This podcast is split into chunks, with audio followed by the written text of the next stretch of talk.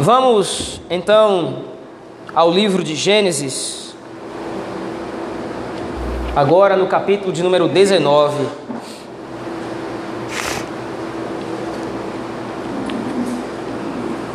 Livro de Gênesis,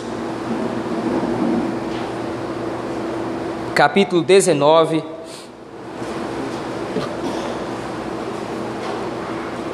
Com a graça do Senhor, meditaremos em todo esse todo este texto.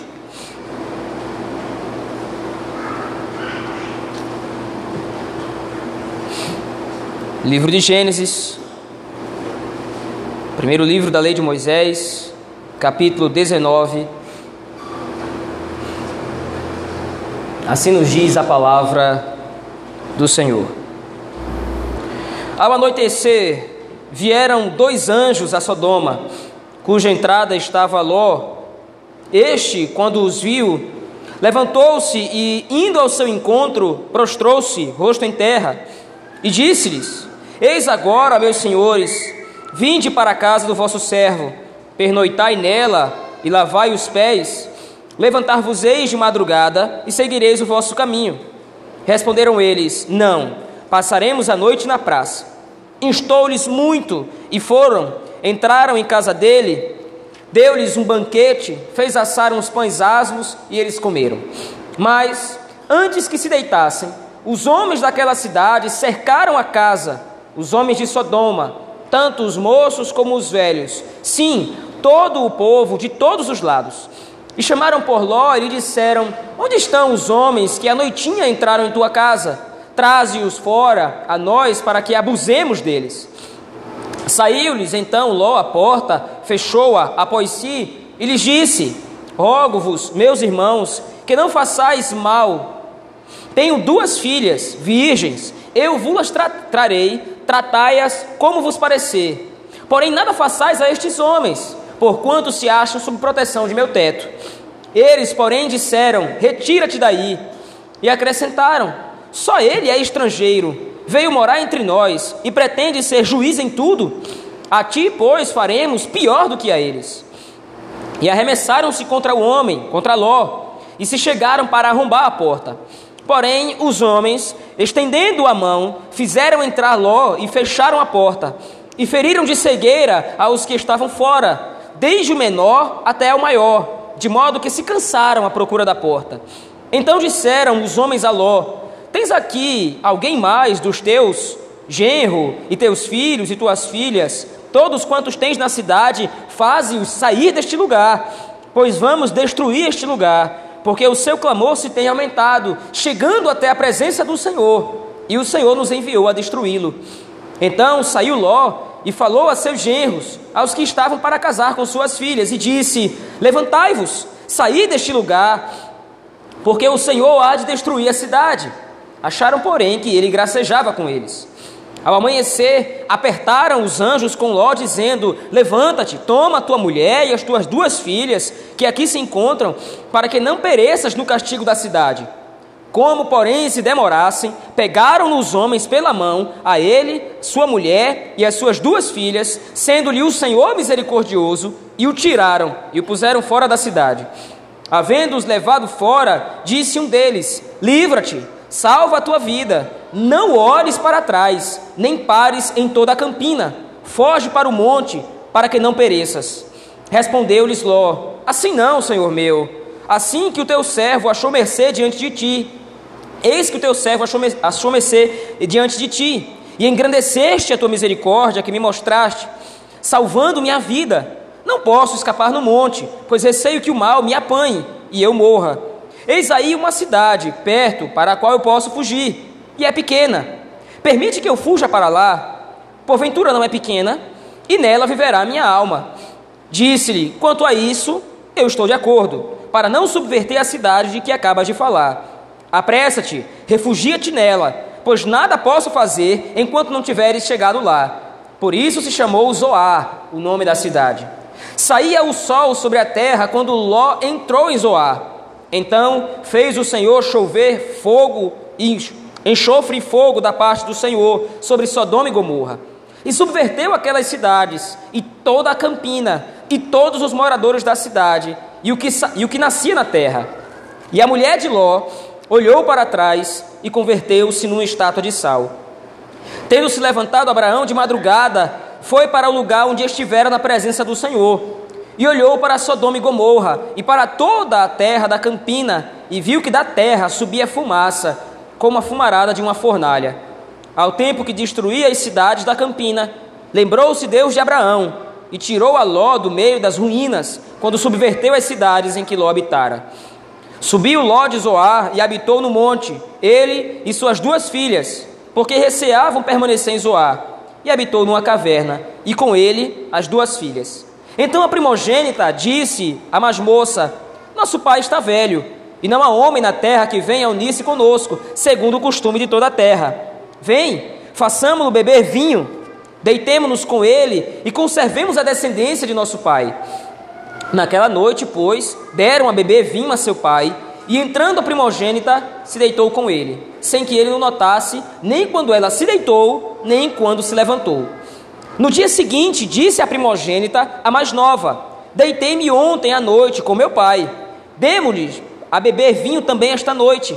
Entra e deita-te com ele, para que preservemos a descendência de nosso pai. De novo, pois, deram aquela noite a mais de novo, pois, deram aquela noite a beber vinho a seu pai. E entrando a mais nova, se deitou com ele, sem que ele o notasse, nem quando ela se deitou, nem quando se levantou. Assim, as duas filhas de Ló conceberam do próprio pai. A primogênita deu à luz um filho e lhe chamou Moabe. É o pai dos moabitas até o dia de hoje. A mais nova também deu à luz um filho e lhe chamou Benjamim. É o pai dos filhos de Amon até o dia de hoje. Amém, irmãos. Até aqui a leitura da palavra do Senhor. Oremos ao nosso Deus nesse momento, pedindo que Ele nos ajude na meditação na Sua palavra. Senhor, nosso Deus, nosso Pai, tendo lido a Tua palavra, Senhor, agora nós te clamamos e pedimos que sejas favorável a nós, a Tua igreja, ao Teu povo, a fim de que nós possamos, ó Deus, aprender da Tua palavra, nós possamos ser pastoreados por ela. Ajuda-nos tem misericórdia de nós. É isso que nós oramos e pedimos no nome de Jesus Cristo, teu Filho. Amém. Meus irmãos, o texto do capítulo 19 de Gênesis é uma continuação do capítulo 18. Então, apesar de os protagonistas deste episódio, dessa narrativa, serem outros, ou apesar de os personagens serem outros, nós devemos ter em mente que tudo que está se processando nesse capítulo diz respeito a Abraão. Tudo diz respeito àquilo que o Senhor prometeu a Abraão anteriormente, no capítulo 18 e em todos os capítulos anteriores. O ponto é que agora o escritor Moisés está retomando tanto um tema, como nós já vimos ao longo de todo o capítulo de Gênesis, ou todo o livro de Gênesis, que é a destruição do ímpio e a salvação do justo, quanto também está retomando o assunto da relação entre Abraão e o seu sobrinho Ló. E agora então o autor vai dar um desfecho para essa história. Quando nós observamos esse texto, nós vamos perceber que há uma estrutura, pelo menos no começo do texto, nos versos iniciais, há uma estrutura muito parecida com o capítulo de número 18. Volte seus olhos ao texto do capítulo 18, verso 1. Por favor. O texto diz assim: Apareceu o Senhor a Abraão nos carvalhais de Mane, quando ele estava sentado à entrada da tenda no maior calor do dia. Levantou ele os olhos e olhou, e eis três homens em pé, em pé na, em frente dele. Agora, no capítulo 19, o autor estrutura a narrativa de uma forma parecida. Ao anoitecer, vieram os dois anjos a Sodoma, a cuja entrada estava Ló assentado. Então agora você tem Deus, no capítulo 18, indo até a presença de Abraão, acompanhado de dois anjos, e no capítulo 19 você tem os mesmos dois anjos que estavam acompanhando o Senhor, no capítulo 18 agora, estão se dirigindo às cidades de Sodoma e Gomorra, ou na verdade chegaram à cidade de Sodoma e Gomorra para executar aquilo que o Senhor havia dito no capítulo de número 18. O ponto agora então é estabelecer um contraste, ou pelo menos um paralelo, entre a postura de Abraão e a postura de Ló. Abraão, no capítulo 18, recebe Deus e os anjos com hospitalidade, como nós vimos anteriormente. Abraão prepara um banquete, Abraão prepara todo um sacrifício em agrado ao Senhor, para que o Senhor lhe fosse favorável, conforme a narrativa vai se seguindo a partir, por exemplo, do versículo 16, quando Abraão vai começar a interceder por seu sobrinho Ló. No capítulo 19, diante da presença daqueles dois anjos, então Ló também tem a mesma postura. Ele oferece um banquete. Veja aí, por exemplo, a partir do versículo de número 2, do capítulo 19.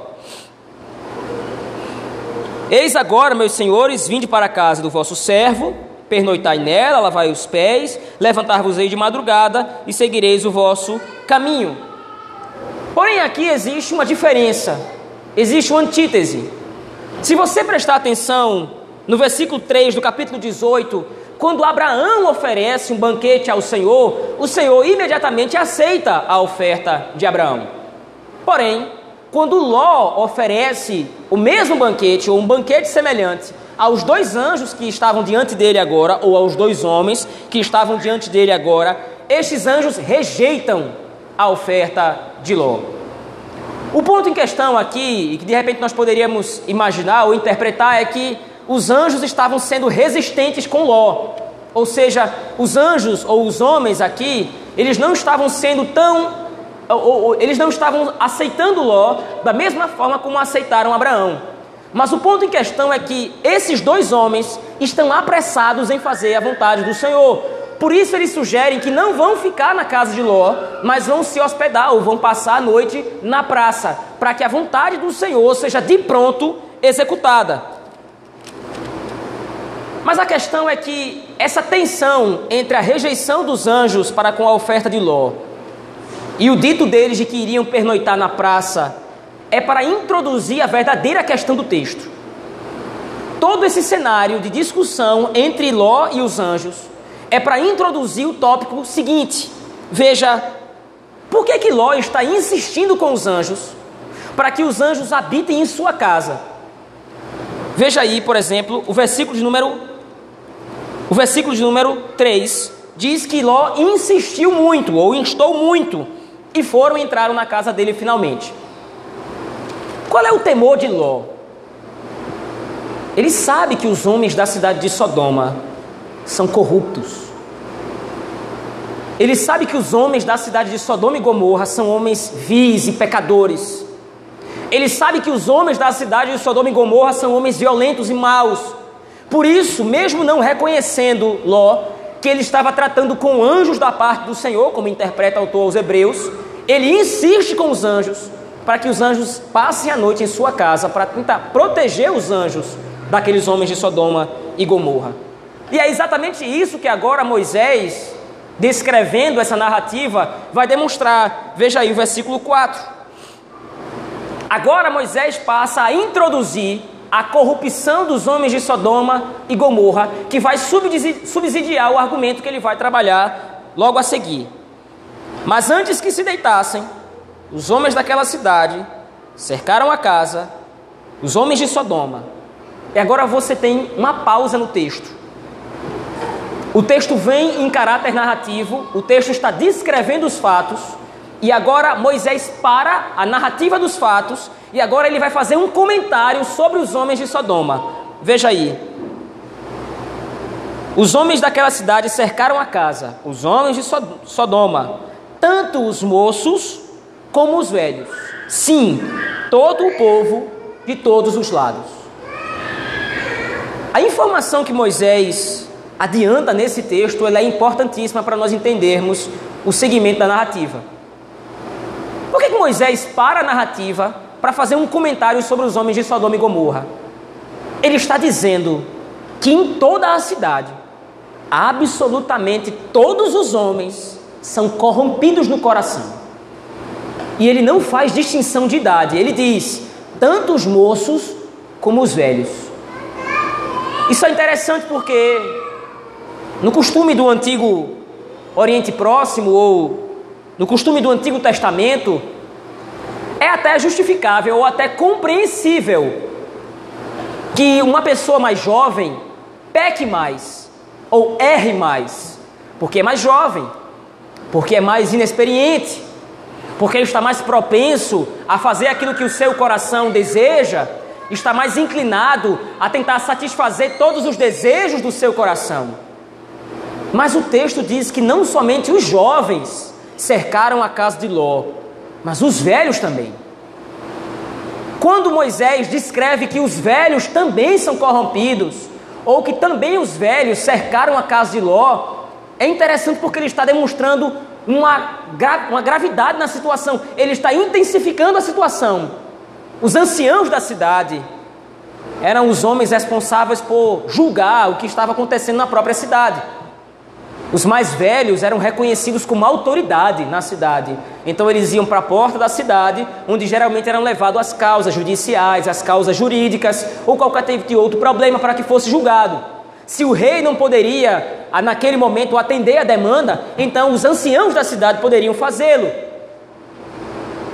Mas o que o texto descreve é que até os anciãos da cidade, até as próprias autoridades, estão corrompidos. Lembre-se, no capítulo 18, Abraão e Deus discutem, Abraão e Deus conversam e dialogam, e Abraão insistentemente, tendo em vista o seu sobrinho Ló, que estava na cidade de Sodoma, vai tentando argumentar com Deus, levantando a hipótese de haver pelo menos 50 justos na cidade de Sodoma e Gomorra. E então o diálogo procede, mas Senhor, Será que se tiver 50 justos na cidade, o Senhor vai destruir a cidade? E o Senhor diz: Não, eu não vou destruir por amor dos 50. E Abraão vai diminuindo o número até que ele chegue em 10. E se tiverem 10 justos na cidade de Sodoma, o Senhor vai destruir aquela cidade? E o Senhor diz: Não, eu não vou destruir a cidade por amor dos 10. A resposta a esse diálogo aparece agora. Não há nem 10 justos naquela cidade todos são maus, todos são corrompidos no seu coração, todos desejam se rebelar contra a lei do Senhor. Veja, Moisés não está descrevendo um homem ou outro, ou um pequeno grupo dentro da cidade. O que Moisés está descrevendo aqui é toda a sociedade de Sodoma e Gomorra. Toda a sociedade, todas as pessoas naquela cidade tinha uma cultura tão depravada que para descrever a cidade como má é necessário descrever que do moço até o mais velho, todos são corrompidos no seu coração.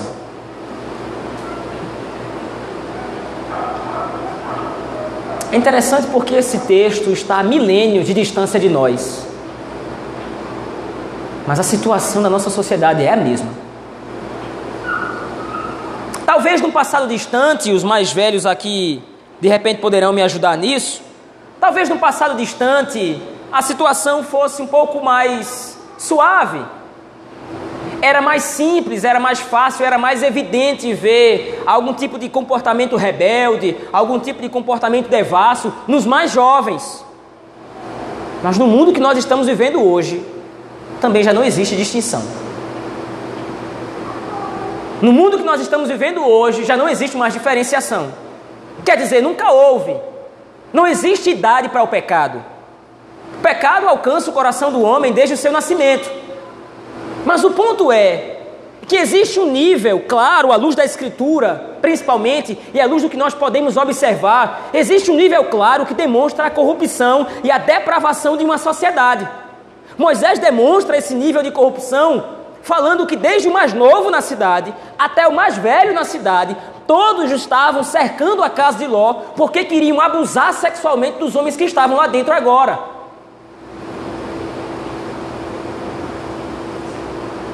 Não é diferente no nosso tempo. Não é diferente na nossa sociedade.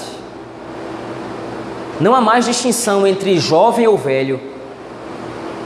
Não há mais distinção entre homem e mulher não há mais reserva moral. Não existe mais aquele medo de de repente parecer, de repente, uma pessoa mais subversiva. Não existe mais aquele temor: o que é que as pessoas vão pensar de mim se eu fizer isso? O que é que as pessoas vão pensar de mim se eu fizer aquilo outro? A reserva moral da nossa sociedade e do nosso tempo é como essa aqui descrita no capítulo 19 de Gênesis. Do novo até o mais velho, é todo mundo corrupto.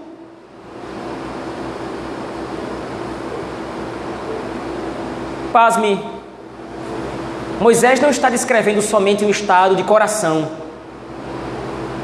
Moisés está descrevendo, mais uma vez eu repito, o estado da sociedade. Ou seja, o pecado de Sodoma e Gomorra, ele não era somente cometido, ele era apoiado. O pecado de Sodoma e Gomorra, ele não era simplesmente uma ocorrência, acontecia num evento ou no outro, por uma pessoa ou outra. Não, era um consenso. A mentalidade depravada de Sodoma e Gomorra já estava enraizada, era uma cultura pecaminosa que se rebelava contra Deus. Mas veja, continue ainda a narrativa. Moisés ainda vai caracterizar de uma maneira muito mais detalhada essa corrupção. Veja aí o versículo 5. E chamaram por Ló e lhe disseram: Onde estão os homens que à noitinha entraram em tua casa? Eles revelam, sem nenhum pudor, as suas intenções. Traze-os fora, a nós, para que abusemos deles. E aí agora Ló então vai se colocar numa situação, num diálogo estranho onde, para proteger os homens que estavam como hóspedes na sua casa, ele oferece as próprias filhas para aqueles homens maus e perversos. Ao invés de tentar proteger os homens, também protegendo a sua família, Ló parece que teme tanto a devassidão e a perversidade dos homens lá fora, que diz, que pensa pelo menos, não tem como saciar esses homens. Não tem como parar a sua devassidão, não tem como parar a sua corrupção. Eu vou tentar pelo menos fazer um mal menor. E ele oferece as próprias filhas. Mas veja, o ponto em questão é: mulheres são oferecidas para esses homens, mas eles não querem. Eles querem se deitar com outros homens. Veja, não é a primeira vez na Escritura que a homossexualidade é usada no texto bíblico como, caracteriza, como característica de uma sociedade pervertida. É claro que outros pecados fazem parte desse contexto. É claro que nós não podemos simplesmente dizer que é um só pecado que é o mais grave de todos, porque aos olhos do Senhor não existe de pecado mais grave ou menos grave. Mas sim existem pecados mais odiosos e outros menos odiosos, com consequências mais graves e outros com consequências menos graves. Mas se nós lembrarmos do texto do apóstolo Paulo, em Romanos capítulo 1, a partir do versículo 18, o apóstolo Paulo conecta, o apóstolo Paulo exibe a mesma lógica. Os homens são maus, os homens são perversos, eles são rebeldes contra o Senhor, eles não dão glória a Deus. E qual é a característica disso? Qual é a ação que simboliza a rebelião dos homens contra o Senhor? Eles não querem se deitar com mulheres, eles se deitam com homens.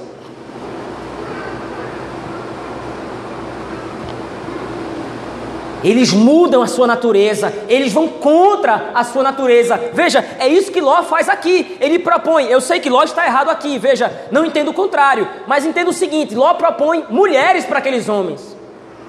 Se a questão simplesmente é um desejo descontrolado sexual, então eu estou oferecendo as minhas filhas aqui. Mas eles não querem. A depravação daqueles homens é clara, é intensa, eles querem se rebelar contra o Senhor. Eles querem quebrar a lei de Deus. No versículo 9, o texto então alcança o ápice da rebelião daqueles homens contra o Senhor, porque eles agora se viram contra o próprio Ló. Eles, porém, disseram: Retira-te daí. E acrescentaram: Só ele é estrangeiro, veio morar entre nós e pretende ser juiz em tudo.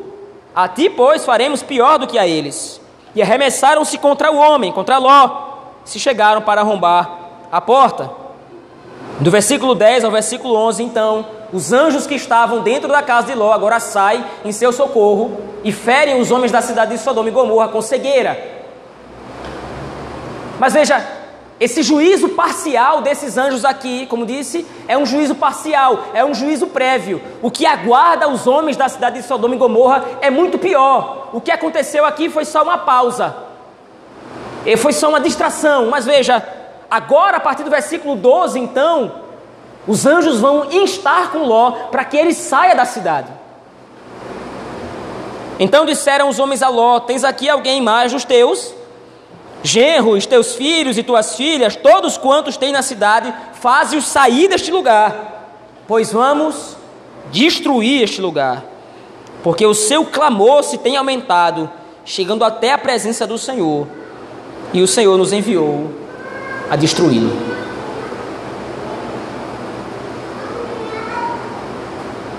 É interessante porque os proponentes do pecado, os proponentes da corrupção, principalmente no nosso tempo, a sensação que o ímpio tem é que o Senhor não está olhando para a sua devassidão. A sensação que o ímpio tem é que o Senhor não atenta, o Senhor não observa.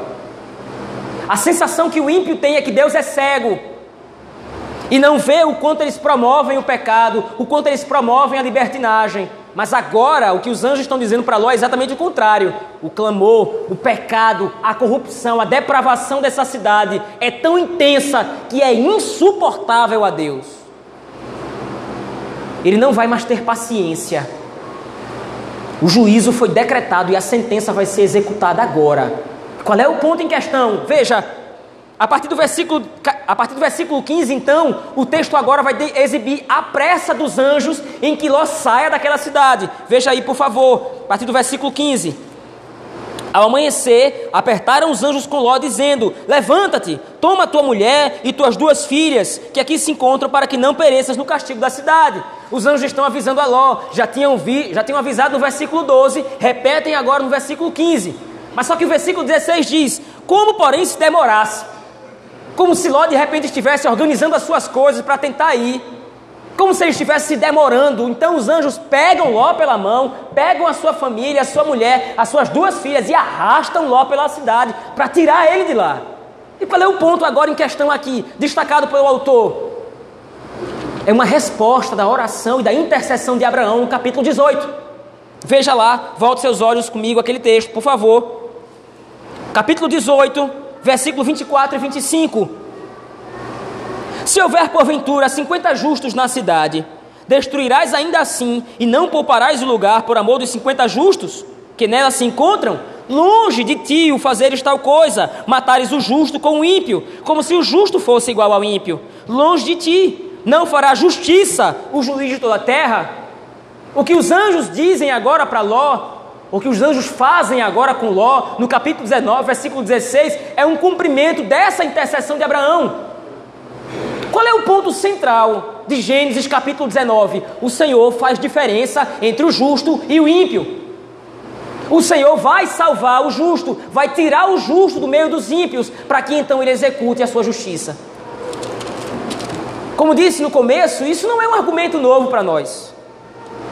Nós estamos vendo, à luz de Gênesis, essa mesma temática, como o Senhor está avançando os seus planos de salvação em favor dos seus eleitos, em favor do seu povo, livrando os justos do juízo, salvando-os ao mesmo tempo, simultaneamente.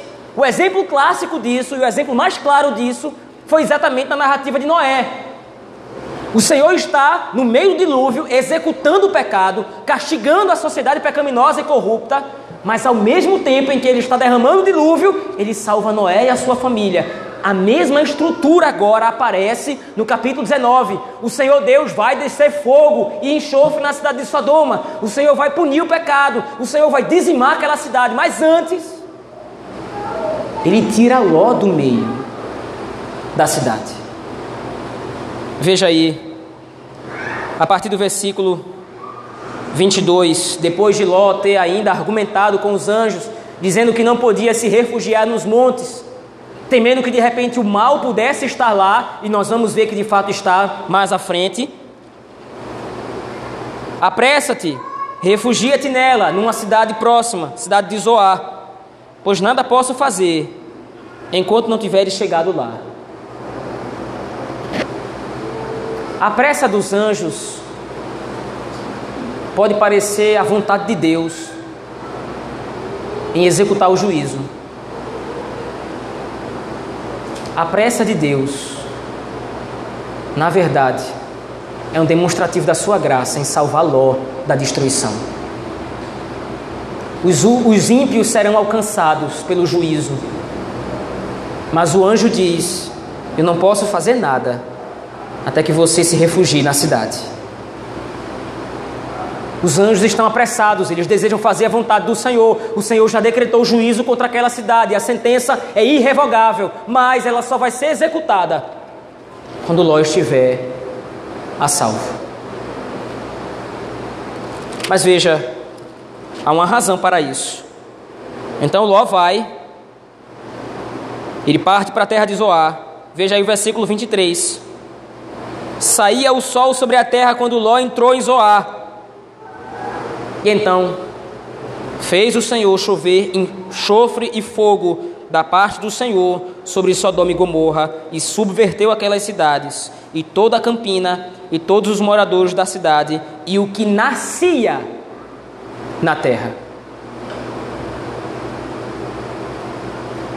O texto é claro. Até a criança que nascia na cidade de Sodoma e Gomorra foi destruída pelo juízo do Senhor. Não houve abertura, não houve possibilidade de demonstrar misericórdia, porque absolutamente todos naquela cidade eram corrompidos em seu coração e destinados à condenação. A vontade do Senhor não é simplesmente dar um exemplo. A vontade do Senhor é erradicar o mal, é apagar da existência as cidades de Sodoma, Gomorra e arredores. Mas veja, ao tempo, versículo 29, ao tempo que destruía as cidades da campina, lembrou-se Deus de Abraão e tirou a Ló do meio das ruínas, quando subverteu as cidades em que Ló habitara.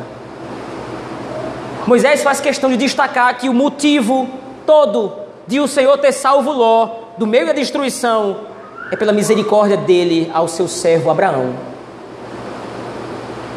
O escritor faz questão de destacar Abraão como sendo o motivo que levou Deus a tirar Ló da cidade. Mas veja, não é somente o apego ao personagem, não é somente o amor de Deus a Abraão que faz com que ele salve Ló da destruição. É muito mais do que isso.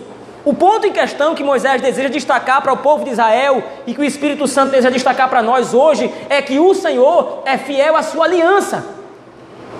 O Senhor é fiel à sua promessa. Através de Abraão, o Senhor havia dito em Gênesis capítulo 12 que todas as nações da terra seriam abençoadas. E agora Ló representa essas nações.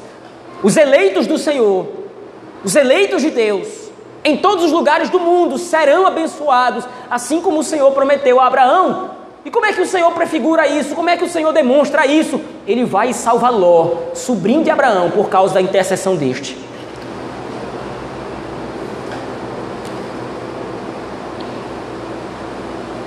Entretanto, o texto, até o versículo 29, vai demonstrando o tom gracioso e maravilhoso. O tema de Gênesis 19, como eu disse, é muito simples, ele é muito claro. É o Senhor salvando o justo do juízo e punindo o ímpio no mesmo momento. Mas veja, existe um anexo na história de Ló. O capítulo 19, ele não termina no versículo 29. Ele prossegue. Agora o anexo vai demonstrar qual é o fim da história ou qual é o fim da trajetória de Ló. E é a pior possível. Veja o texto. Subiu Ló de Zoar e habitou no monte. Veja, essa informação ela aparece solta no texto. Ele foi habitar no monte, ele habitou no monte, ele saiu de Zoar, da cidade, e foi habitar numa montanha. Mas veja, se você voltar um pouco na narrativa, você vai perceber que essa informação ela é respondida anteriormente. Veja o versículo 19 do capítulo 19. Eis que o teu servo achou mercê diante de ti, e engrandeceste a tua misericórdia que me mostraste, salvando minha vida. Não posso escapar no monte, pois receio que o mal me apanhe e eu morra. Veja, estranhamente Ló tem a sensação de que se ele for para as montanhas, o mal vai estar lá e ele vai ser morto por esse mal. As montanhas, geralmente, nesse período da história, era o lugar onde os salteadores, os bandidos, os ladrões habitavam. Eles ficavam à espreita, esperando que de repente caravanas comerciais passassem pela terra para que eles pudessem então assaltar. Então, de repente, o receio de Ló é esse. Talvez eu vá para as montanhas, para onde o anjo havia guiado Ló. Se Ló, você vai para a montanha, mas aí Ló diz: Eu não vou para a montanha, porque de repente o mal pode estar lá e eu vou ser destruído pelo mal. Talvez eu morra se eu for para lá. Me deixe habitar numa cidade, numa cidade próxima. Mas mesmo essa cidade para onde Ló vai, Zoar, é destruída pelo Senhor porque é alvo da corrupção, é alvo da corrupção e depravação do coração do homem. Mas veja, Ló estava certo, em parte. O mal habitava nas montanhas. O mal estava nas montanhas, o mal estava nos montes. Mas o mal que Ló não previu era o pior de todos o mal do seu próprio coração.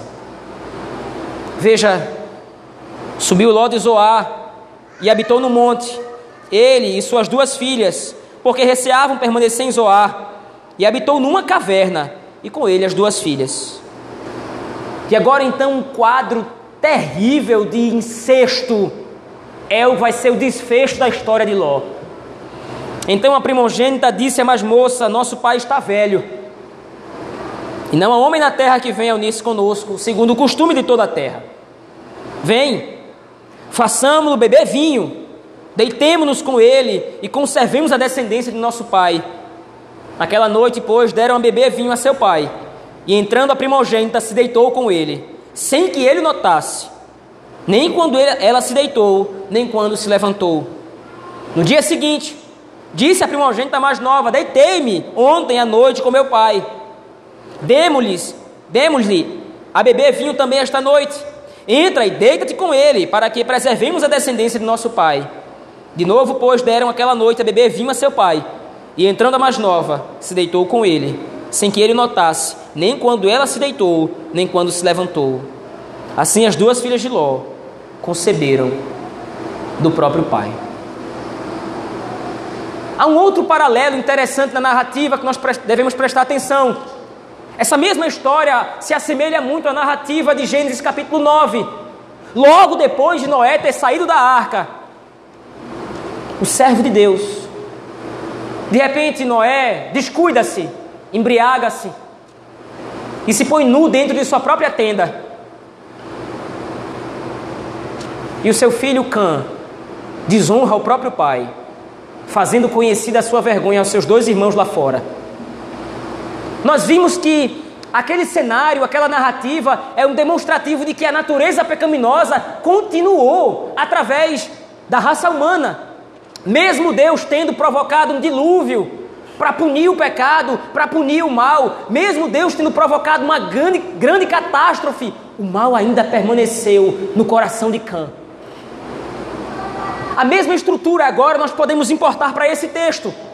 Veja, um grande livramento aconteceu na vida de Ló.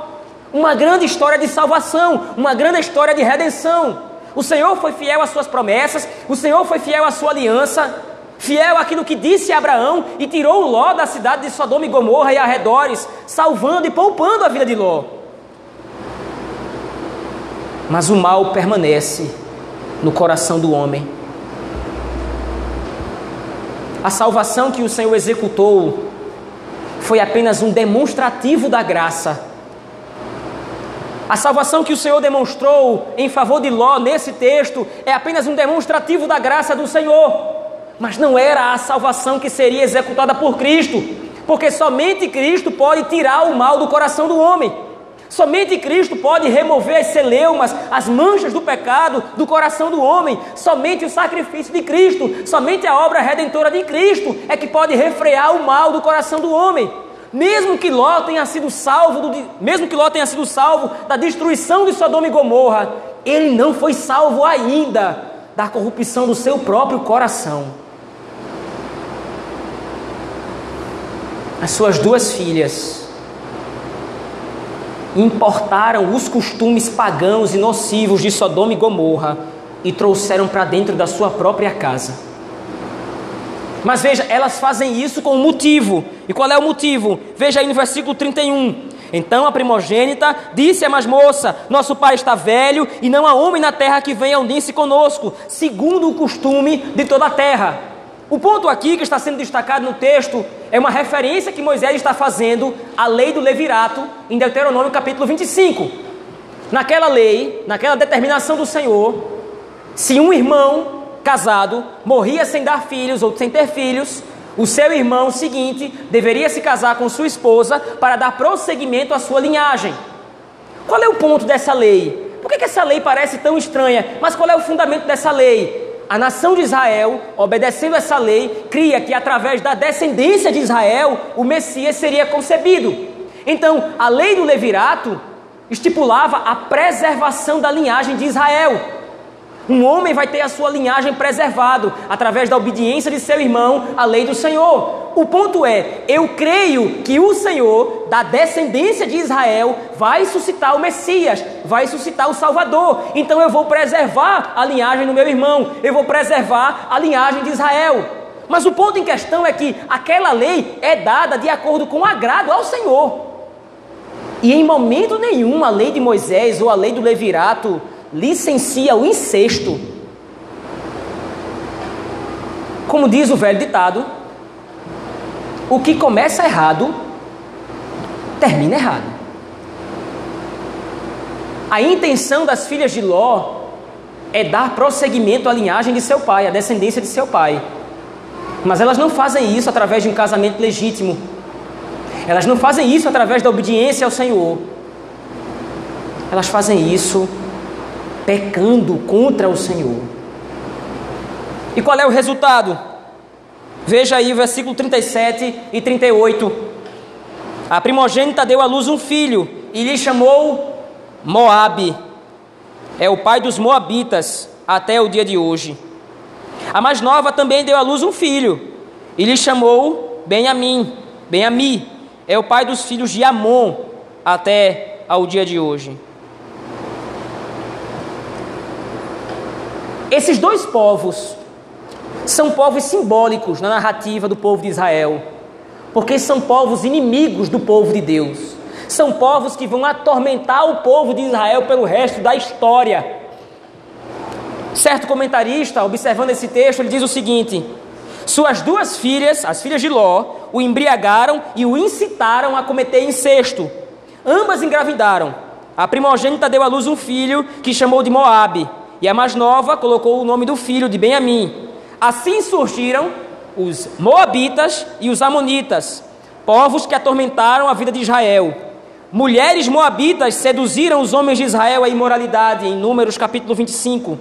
Os amonitas ensinaram o povo de Israel a adorar outro Deus, Moloque, e inclusive na oração, na adoração a esse outro Deus, era incluso o sacrifício, ou estava incluso o sacrifício de crianças em adoração a esse outro Deus. A linhagem de Ló é uma linhagem terrível aos olhos do Senhor. Mas qual é o ponto em questão do texto? Tudo o que está acontecendo agora é fruto daquela escolha que Ló fez em Gênesis capítulo 13. Volte seus olhos ao texto lá comigo, por favor. Gênesis capítulo 13, a partir do versículo 10. É aqui que começa a derrocada de Ló.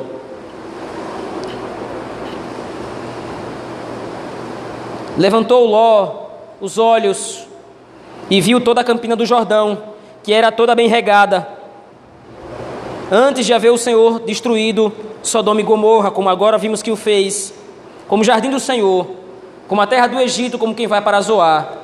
Então Ló escolheu para si toda a campina do Jordão e partiu para o oriente. Separaram-se um do outro. Habitou Abraão na terra de Canaã e Ló nas cidades da campina e ia armando tendas, armando as suas tendas até Sodoma. A escolha de Ló foi de afastar-se do seu tio. A escolha de Ló foi de se afastar das promessas do Senhor. A escolha de Ló foi de se afastar da presença de Deus. A escolha de Ló foi de rejeitar ou de dar as costas ao pacto que o Senhor havia feito com seu tio, ou pelo menos de crer. E agora, o desfecho da história de Ló é terrível, catastrófico. A sua linhagem é corrupta, assim como os povos da cidade onde ele foi habitar eram corruptos. A sua linhagem é pecaminosa e rebelde contra Deus, assim como os povos das cidades para onde ele foi habitar eram rebeldes, idólatras, pagãos, violentos contra o Senhor, nosso Deus. Mas veja, é preciso então concluir esse texto à luz do que ele significa à luz do Novo Testamento. Por isso, então, peço que você abra sua Bíblia agora no Evangelho de Lucas, no capítulo 17, verso 26.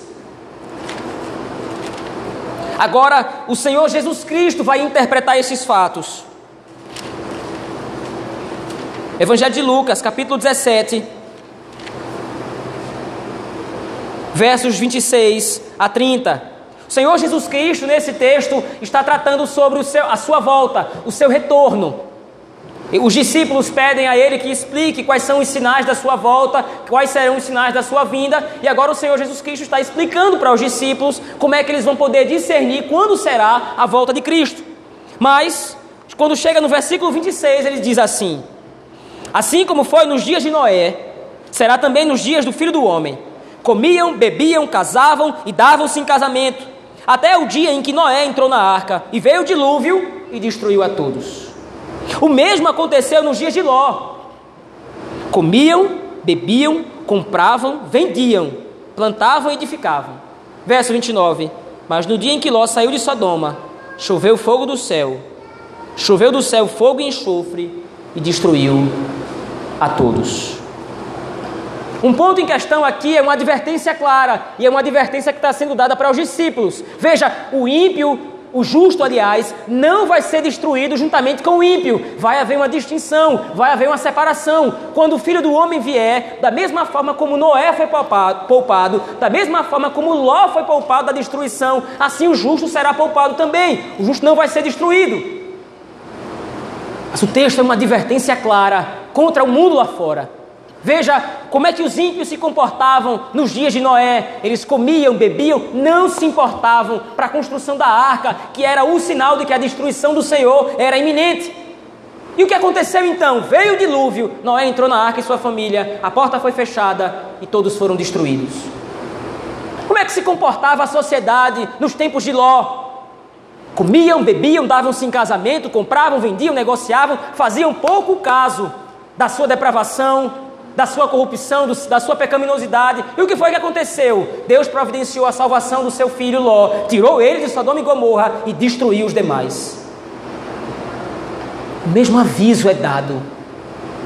É assim que vai acontecer quando Cristo estiver para voltar. Mas qual é o ponto do texto de Lucas? O justo será poupado.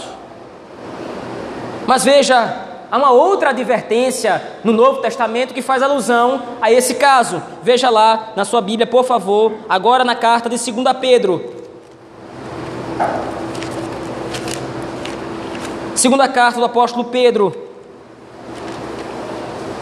capítulo 2, versos de 6 a 9.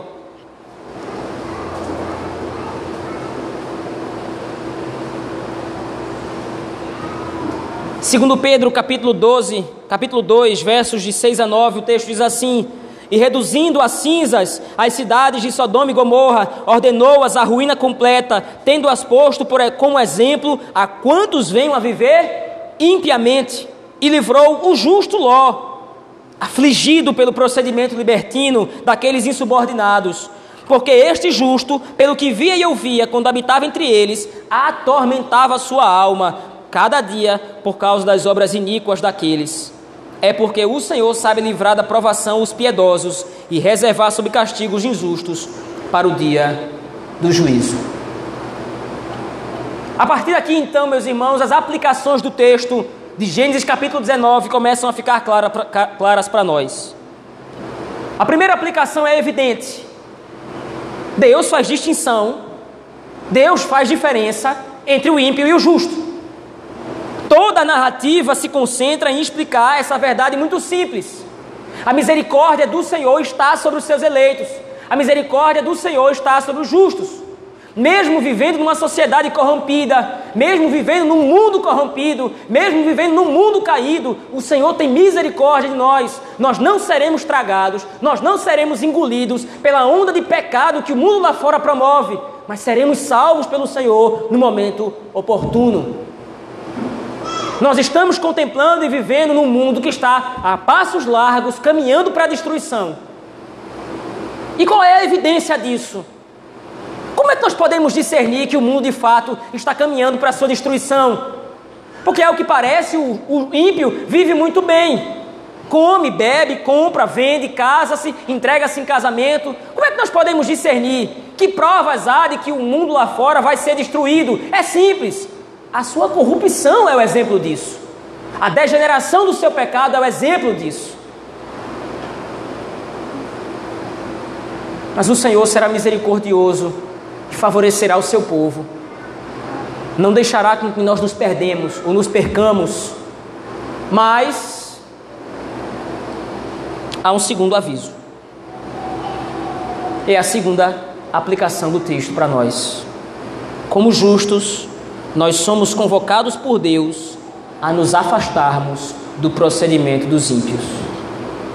Quando nós chegamos no livro de Apocalipse, capítulo 18, versículo, versículo 4, o texto de João, do Apocalipse de João, João está tendo uma grande visão. Ele está vendo a Babilônia, a grande meretriz, a proponente de uma corrupção e de uma devassidão no coração dos homens.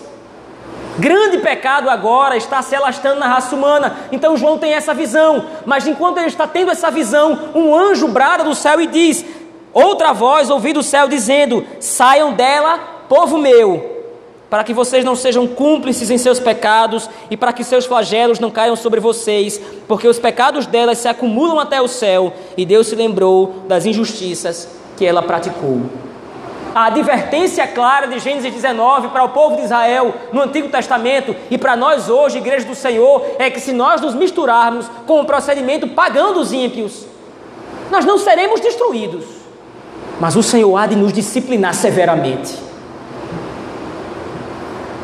Não há, de, não há mistura, não há união entre luz e trevas, não há acordo entre bem e mal não há relação nenhuma entre santidade e impiedade.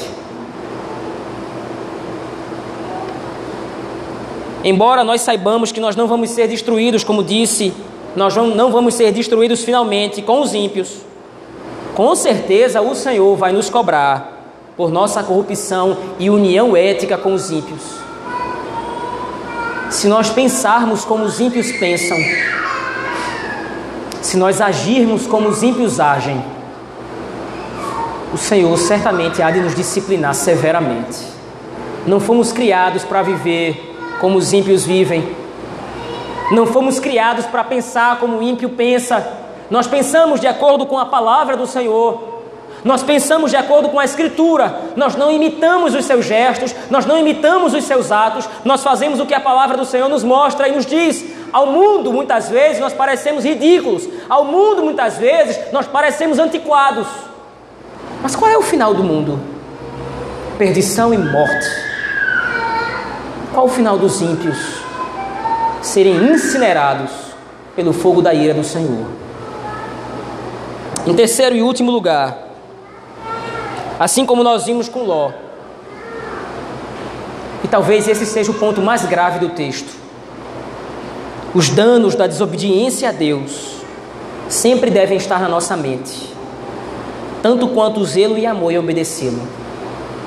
Por que, que nós amamos a Deus?